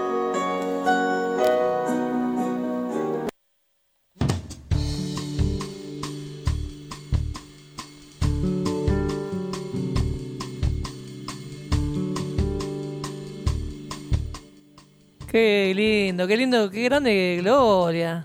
Este, Gracias, Gloria, por estar. Le mando un beso grande a Gloria, gracias por estar escuchando. Eh, nos hemos encontrado eh, acá en el estudio de la radio, bueno, acá no, en el estudio de la radio este, de la 100.3 ahí en, en el centro de Pilar. Este, en Entre Mate y Mate Folklore, ha visitado Entre Mate y Mate Folklore alguna vez. Y yo también he visitado el programa este, que- también que hacían eh, ahí con un par de, de amigos. Eh, no sé si era el suyo, me imagino, no me acuerdo ahora. Sí, aprendiendo con vos. Aprendiendo con vos, ahí, ¿habré ido alguna vez ahí? Sí, sí, seguro. Los miércoles, creo que era de 14 a 16. Ya pasó Sí, tanto tiempo. sí, sí, sí, sí. Sí, bueno, uno, uno ya la memoria no, no lo ayuda. Pero muy lindo escucharla, muy lindo escucharla. Este, le mandamos un gran cariño. Este, y la verdad que es un gusto que, que comparta con nosotros esto, que es parte de ella, ¿no? Parte de, de- su alma, ¿no? Cuando uno entrega algo así, entrega parte de su alma, es un- una obra de arte. Sí, hacer radio y sentirse acompañado para nosotros lo es todo, sobre todo en esta época donde uno está más sensible, época de cuarentena, ya hace casi 40 días que estamos encerrados con ciertas limitaciones para salir a hacer las compras, pero bueno, aquí estamos llevando adelante esta pasión nuestra que es el Seibo en Flor. Lo invito eh, a conocer un poco de los yuyos serranos que tenemos hoy en el Boticario del Pueblo. Hacia allá vamos. El Boticario del Pueblo. unas raíces o en un yuyo cualquiera.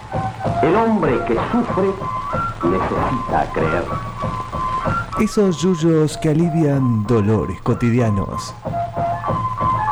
El Boticario del Pueblo. Acunando federales, vecinos de nuestro pueblo que lo hicieron grande.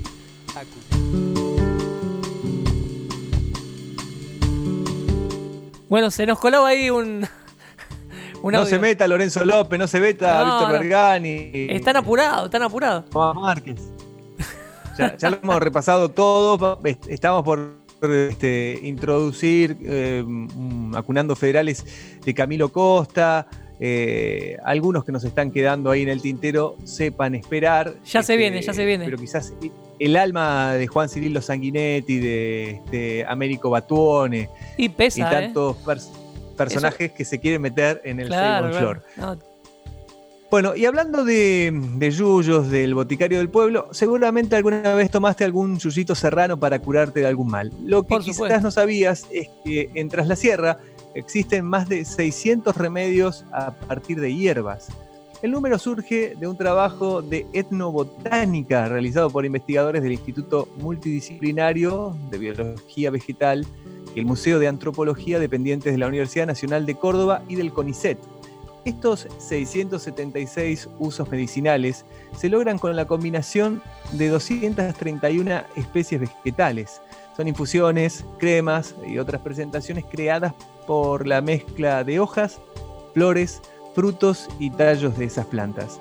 El dato más llamativo es que el 60% de estas especies son exóticas, ya que se cultivan, se compran en una arboristería o se asilvestraron en nuestras sierras. El 3% son especies nativas cultivadas y el 37% restante son plantas nativas que se extraen silvestres del el monte. Estamos hablando de los yuyos serranos aquí en el boticario del pueblo. Lo que traemos o intentamos hacer es traer estas, eh, estos yuyos, estas plantas que curan distintos males. El trabajo logró distinguir las plantas que tienen más usos medicinales. En primer lugar, figura la manzanilla, que se aplica para tratar problemas gastrointestinales, ginecológicos, oftalmológicos, urológicos y neurológicos. Luego le siguen el limón, que ya estaremos hablando propiamente de limón en algún otra edición del Boticario del Pueblo, el romero, que ya hemos hablado, la melisa, la ruda, la malva, marcela, ajenjo dulce, caléndula y aloe vera. De todas ellas, también hablamos de aloe vera. Solo la marcela es originaria de América, el resto es de Europa o de Asia. La validez científica. Los investigadores no evaluaron los efectos terapéuticos eh, de los distintos yuyos. Son usos validados popularmente, pero no necesariamente comprobados por la ciencia. La medicina moderna ha conseguido precisar la validez de algunas plantas en base al método de ensayo y error, dicen en este, este estudio. La Administración Nacional de Medicamentos, Alimentos y Tecnología Médica, ANMAT, regula los medicamentos fitoterápicos Contempla una lista de drogas autorizadas y no autorizadas. Entre las aprobadas figura la carqueja para tratar problemas hepáticos, la cola de caballo como diurético y el poleo como digestivo. Hablamos del poleo en, el primer programa del Saigon Flor. Una especie que está prohibida es la cola de gama, conocida por producir daños hepáticos. Entre las especies autóctonas que más se usan en Tras la Sierra, en la provincia de Córdoba, Además de la marcela figuran la cola de caballo, la tramontana o pico del oro, doradilla y llantén. Cerca de la mitad de los yuyos utilizados en Tras la Sierra forman parte de cadenas de comercialización en ferias, herboristerías y laboratorios herbolarios. El trabajo, esta investigación que estamos dando a conocer aquí en el Boticario del Pueblo, en el Seibo en Flor, detectó 169 remedios, entre comillas, para afecciones gastrointestinales, 76 para problemas neumonológicos y de infectología. Le siguen problemas cardiovasculares y hematológicos y dermatológicos también. Vamos a destacar estas cuatro que nos quedan para contarles eh, para qué sirven cada una de ellas para ir dándole un cierre a, este, a esta edición del Boticario del Pueblo. La Marcela, la infusión de esta hierba sirve para tratar el dolor y el ardor estomacal, también para los resfríos, en combinación con ambay, chachacoma y chañar. La tramontana, conocida también como pico del oro, como dijimos anteriormente, su infusión se usa para tratar diarreas, la depresión y el empacho. En forma de crema es antiinflamatorio. La doradilla, esta infusión sirve para tratar afecciones respiratorias y resfríos, también para el dolor de ovarios y problemas menstruales. Y por último, la cola de caballo, en forma de infusión, se la utiliza para tratar problemas circulatorios, prostáticos y renales. Con otros yuyos también se puede hacer una crema antiedad. Bueno, es lo que tratamos de traer hoy aquí en el boticario del pueblo, como lo hacemos habitualmente cuando hablamos de la aloe vera, del poleo, del romero. Hoy hablamos de los yuyos de serranos detrás de la sierra de la provincia de Córdoba y espero que les haya servido, aunque sea para reflexionar. Usted sabe que lo escuchaba muy atentamente, ¿no? Como siempre. Este, pero hay una combinación que seguramente usted no la conoce, la menta y el limón. Pero yo sé quién sí Ah, no. cono- yo sé quién sí conoce esa combinación. ¿Sabe quién? Sí, sí. Roque ¿Quién? Narvaja. ¿Eh? Ahí tiene, Roque Narvaja, menta y limón. Nos miramos una vez y supimos enseguida qué pasaba. Nos hablamos una vez y salimos a buscar la madrugada. El vino fue un cómplice para toda aquella fiesta de palabras. Y al cabo de un tiempo de querernos nos casamos de mañana.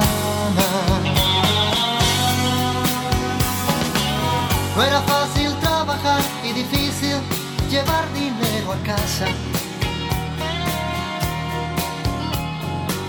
Yo soñaba más y más pensando que te tranquilizaba.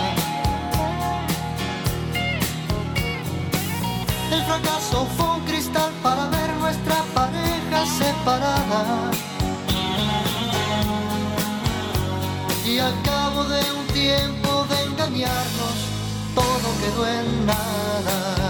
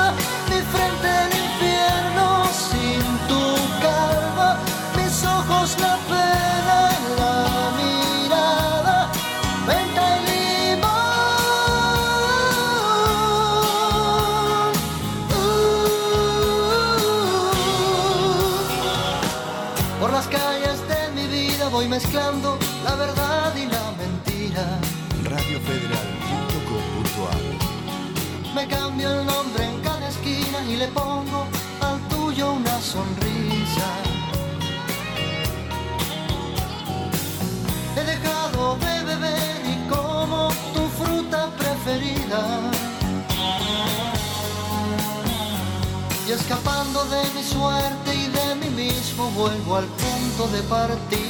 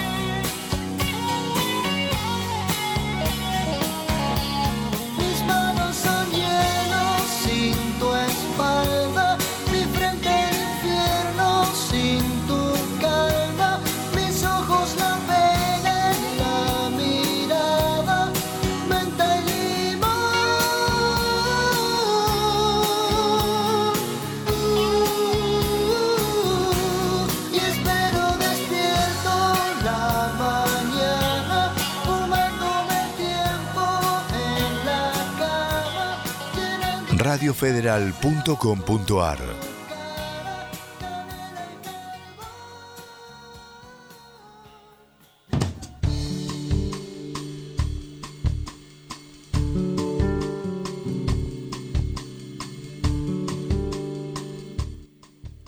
Qué lindo escucharlo, Roque Narvaja, menta y limón, ¿eh?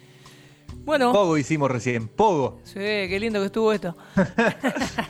Lo vi revoleando algo aquí, era una remera, ¿qué revoleaba? Eh, sí, este. La alfombra era. Muy bien. Ah, mi- mientras que no, la revole, no revolea este, a, Luli, ¿cómo era la, la perrita? No, se fue, se fue, por eso el revolé la alfombra. Agarra de la colita y... Así la aireaba un poco. Eh, bueno, estamos ya promediando casi casi el final del programa. Nos queda un, un tramo corto, pero este, Quédense. quédense. Eh, yo los invito este fin de semana, este sábado, desde las 9 de la mañana, si entran a www.radiofederal.com.ar, van a escuchar lo mejor de Entre Mate y Mate Folklore. ¿sí?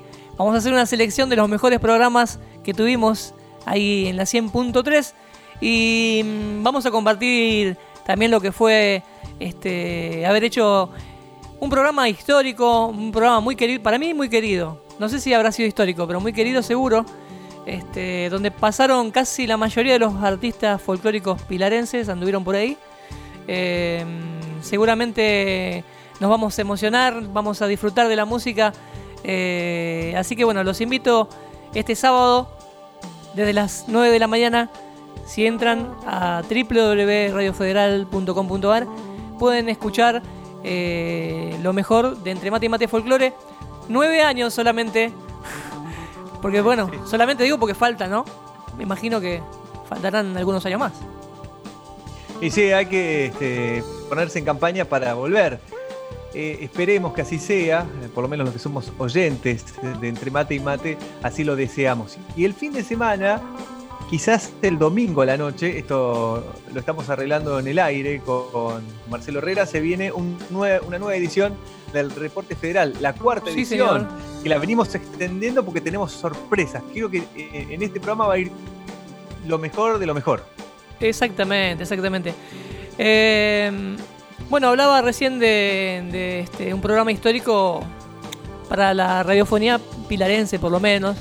Este, hay muchos programas que son históricos a nivel nacional.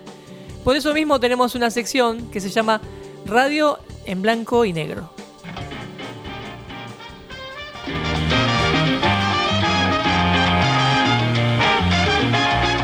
Radio en blanco y negro.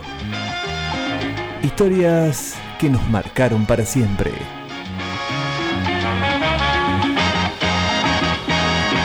Radio blanco y negro.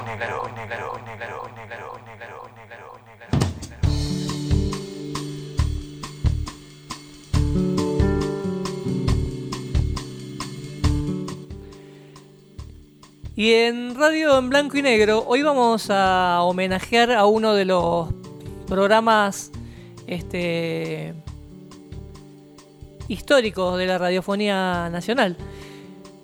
Dicen que es la familia más famosa de la radio- radiodifusión argentina. Este, surgieron allá en Radio El Mundo en la década del 40. Era una familia radiofónica, ¿no? Eh, que reflejaba la vida de una familia real. Un matrimonio con un hijo y una hija, este, con todos los problemas cotidianos de la clase media. Este, con los años se sumaron también destacados personajes que también lograron gran repercusión. Comenzaron emitiendo el programa al mediodía, luego pasaron a la noche y se convirtieron en un nombre propio de la historia de la radio argentina local. La radio argentina, en realidad, no local, está de más. Este, los Pérez García. No sé si alguna vez se escuchó nombrar a los Pérez García. Sí, señor, ¿cómo no? Eh, bueno, los Pérez García este, acuñaron una frase que todavía hoy se escucha, ¿no? Este, en el acervo cultural nacional, este, tiene más problemas que los Pérez García, decían. Porque bueno, era una claro, novela donde reflejaban la, la cotidianidad, ¿no? Este, una familia normal transmitida, este, tra- transmitida a la radio. Este, dentro del género de la ficción radiofónica, los Pérez García figuran en un lugar preferencial, dice acá la reseña. Un fenómeno identificatorio que provocaba en la audiencia resulta todavía hoy inédito. Eh, todo lo que, lo que sucedía en esa familia era compartido por una audiencia que a partir del momento que sonaba el teléfono y la voz de uno de los integrantes respondía, sí, usted está hablando con la casa de los Pérez García. Ese era el, latiguillo de, de todos los comienzos del programa. Este, a partir de ahí no se perdía detalle de lo que acontecía en cada capítulo. Y mm, me llama la atención de que eran capítulos muy breves. Yo no lo sabía, pero duraban 15 minutos solamente. Mira. 15 minutos. Este, acá tenemos parte de la, de la cortina del programa, a ver. Música de radioteatro.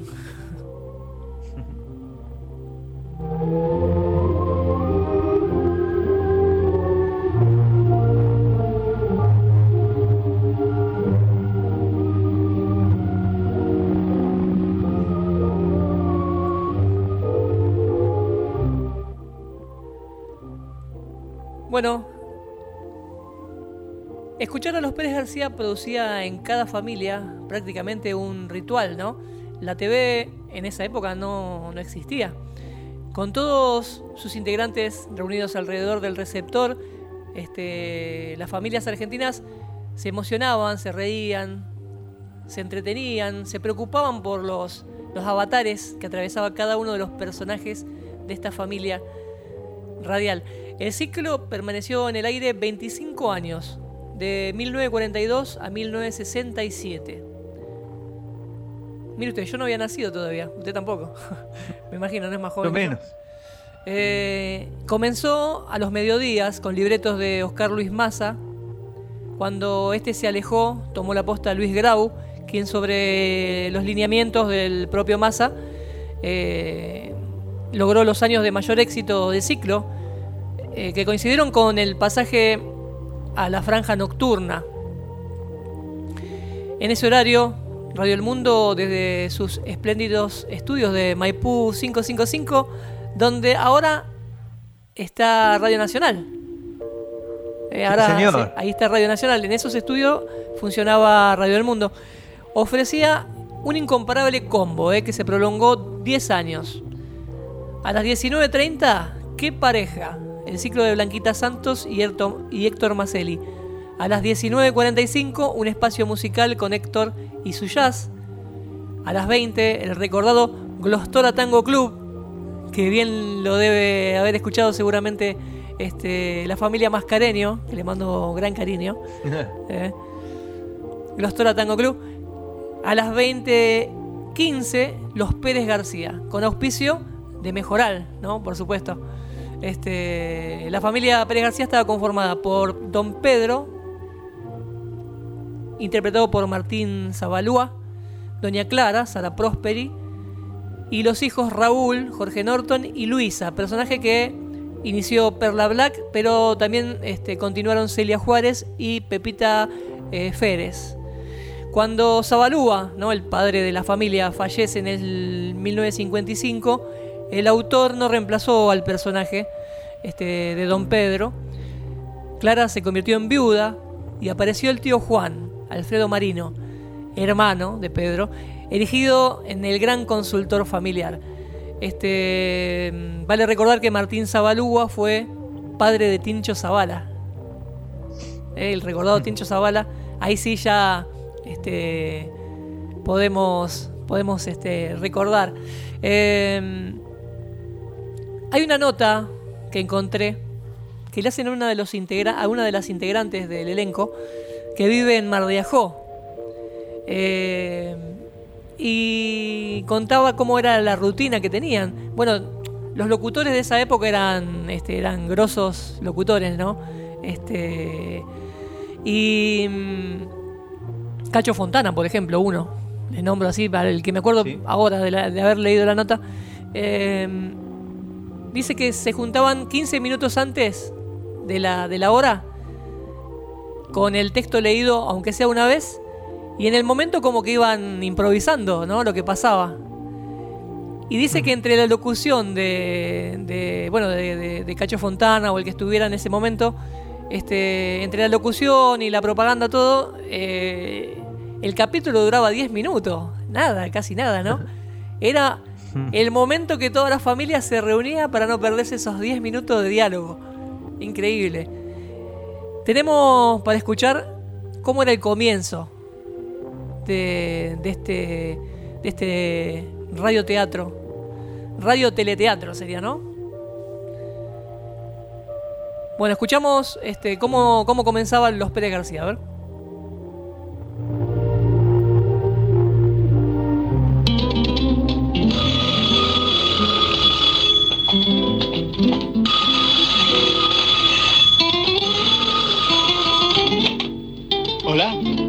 Amigos, esta es la casa de los Pérez García.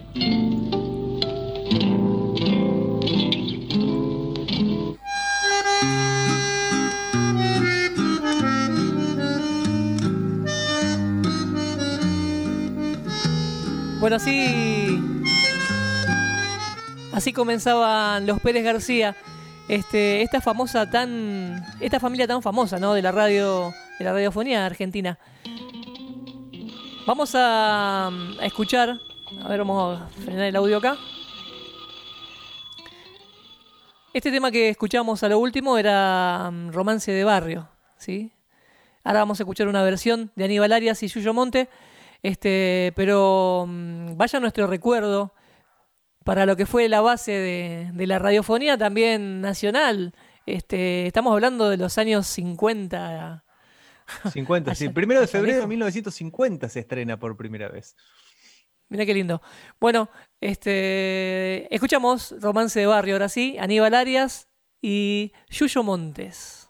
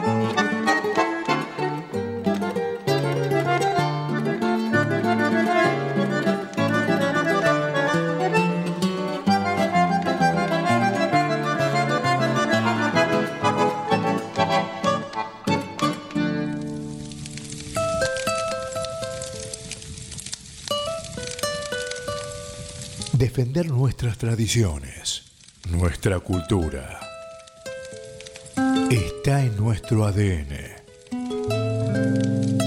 Es nuestra identidad. radiofederal.com.ar 24 horas de lo mejor de nuestra música nacional. Somos Radio Federal. Desde Pilar, cuna del federalismo.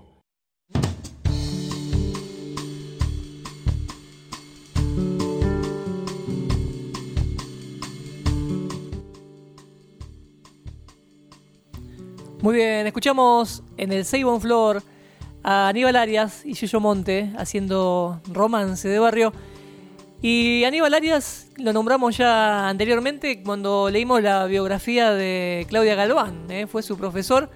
Ha sido profesor mío también, don Aníbal Arias, este, uno de mis referentes.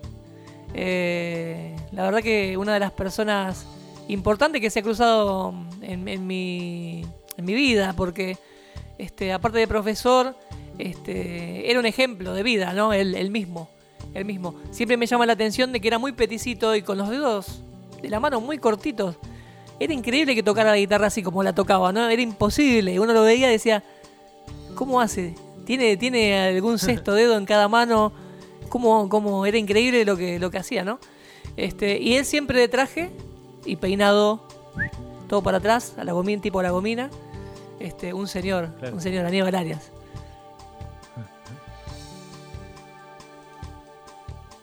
Bueno, ¿está ahí todavía? ¿Me está acompañando? Estamos en el Save on Floor, programa número 9.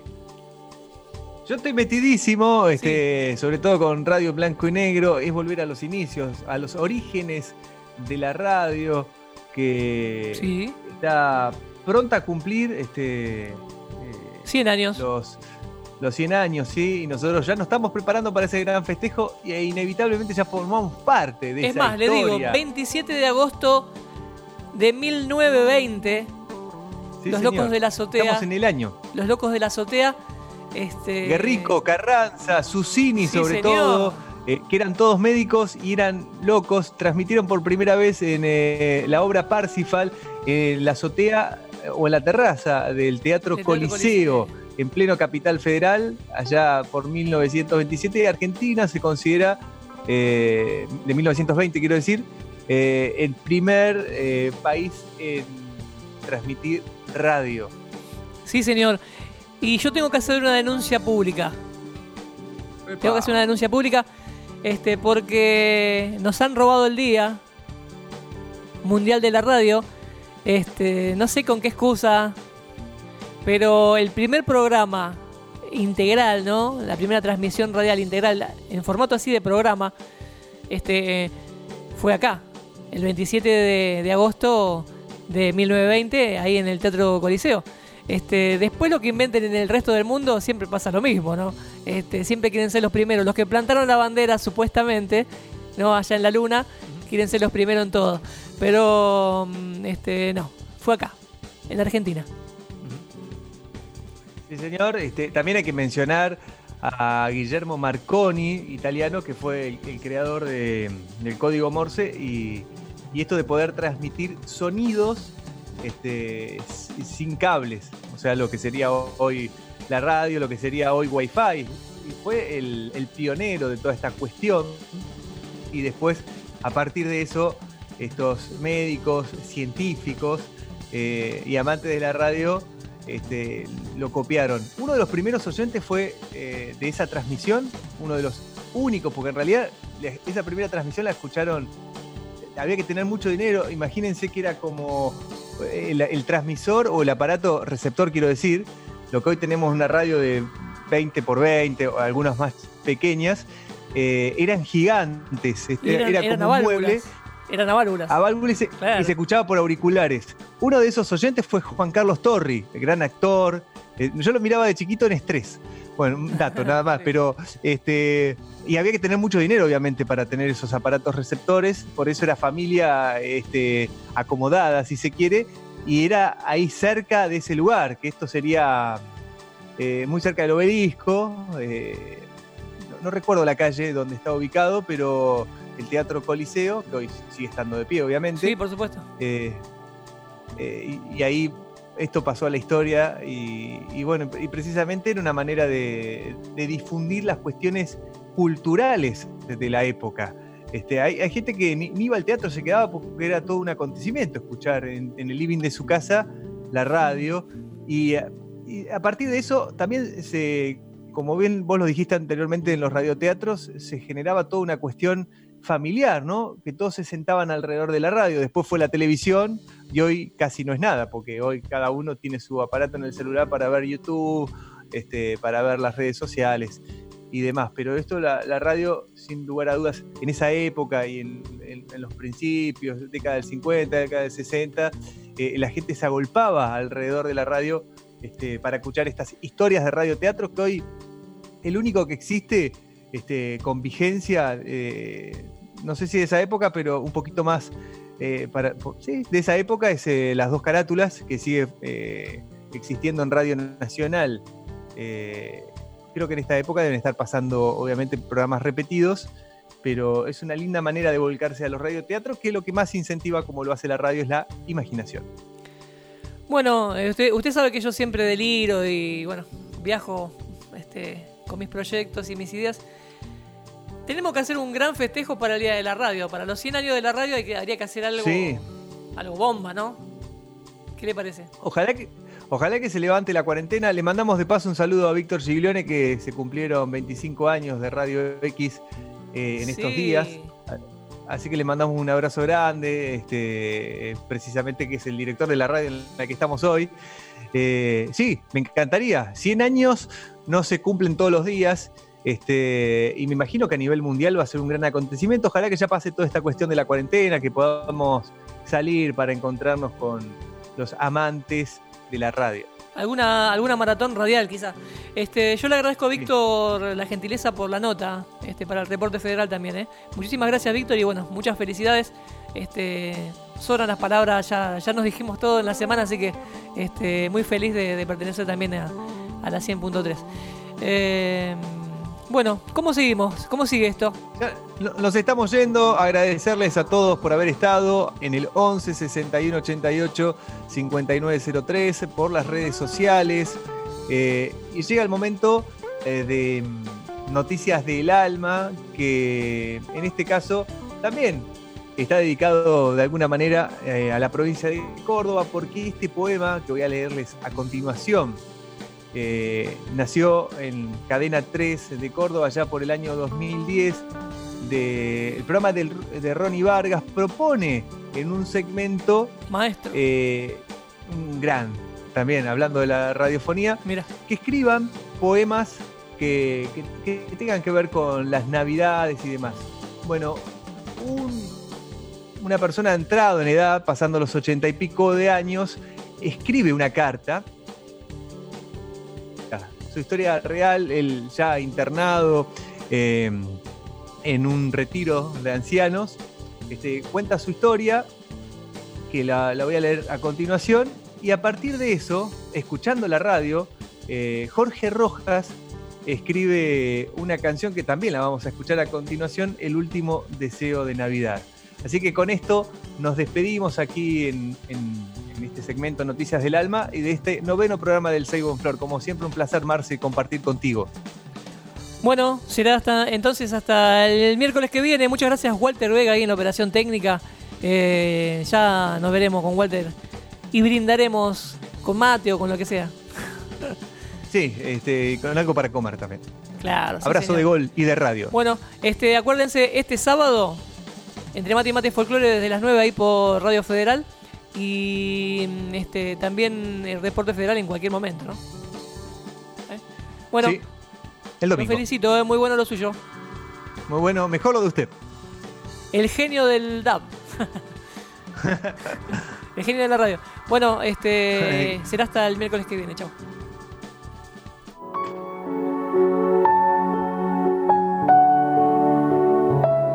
Me animo a dictar estas palabras que no son más que las letras del alma que llevo conmigo y hoy decido compartir.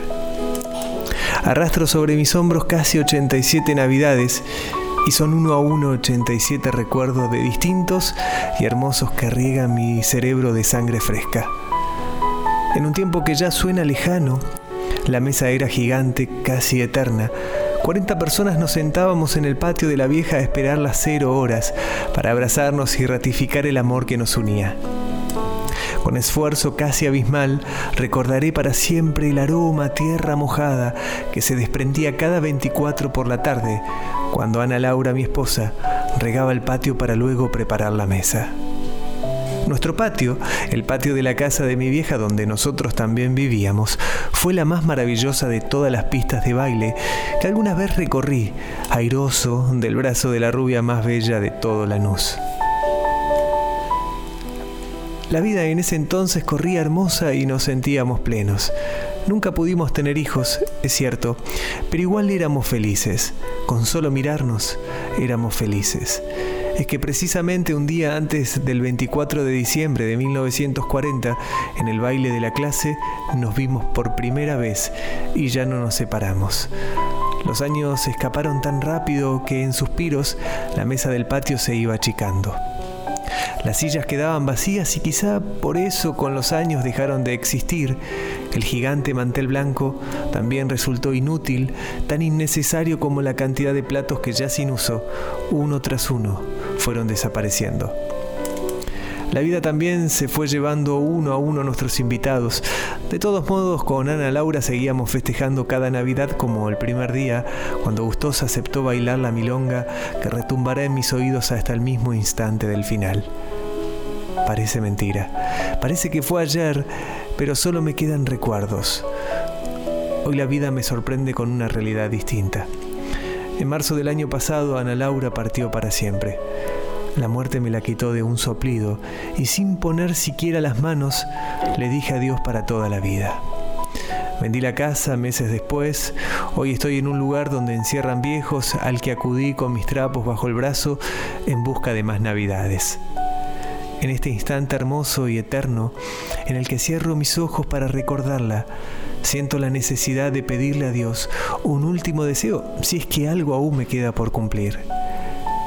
El 24 bien temprano, me alistaré como pueda, usaré el mejor traje, me peinaré prolijo, ilustraré los zapatos como cuando era un niño. Seguro que ella, la gran compañera de mi vida, el amor de mi infancia, la amante de mis sueños, el amor de mi existencia, vendrá a buscarme.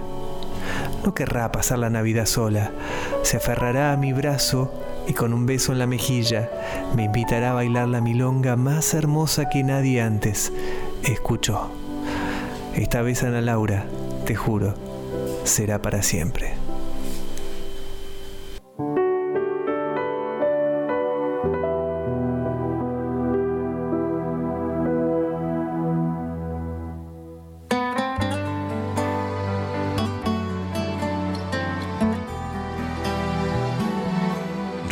radiofederal.com.ar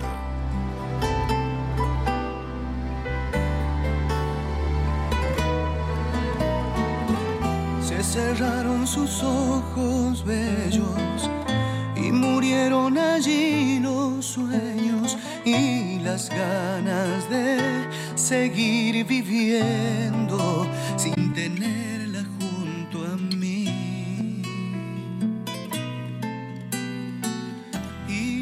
casa quedó vacía y en silencio quedó mi vida y me fui llevando en mi equipaje los recuerdos nada más.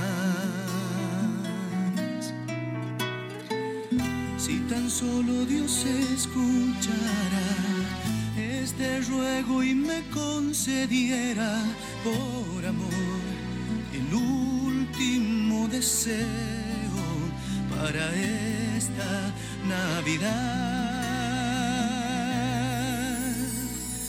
Me gustaría bailar con ella, mi gran amor, mi vida entera, y caminar juntos de la mano por siempre.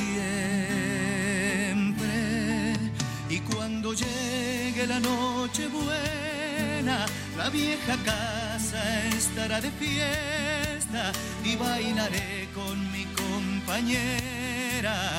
Y será una noche perfecta.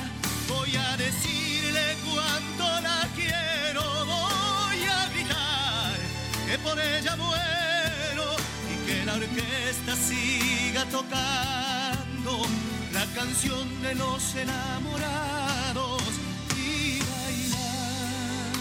bailar, con ella y bailar, bailar con ella.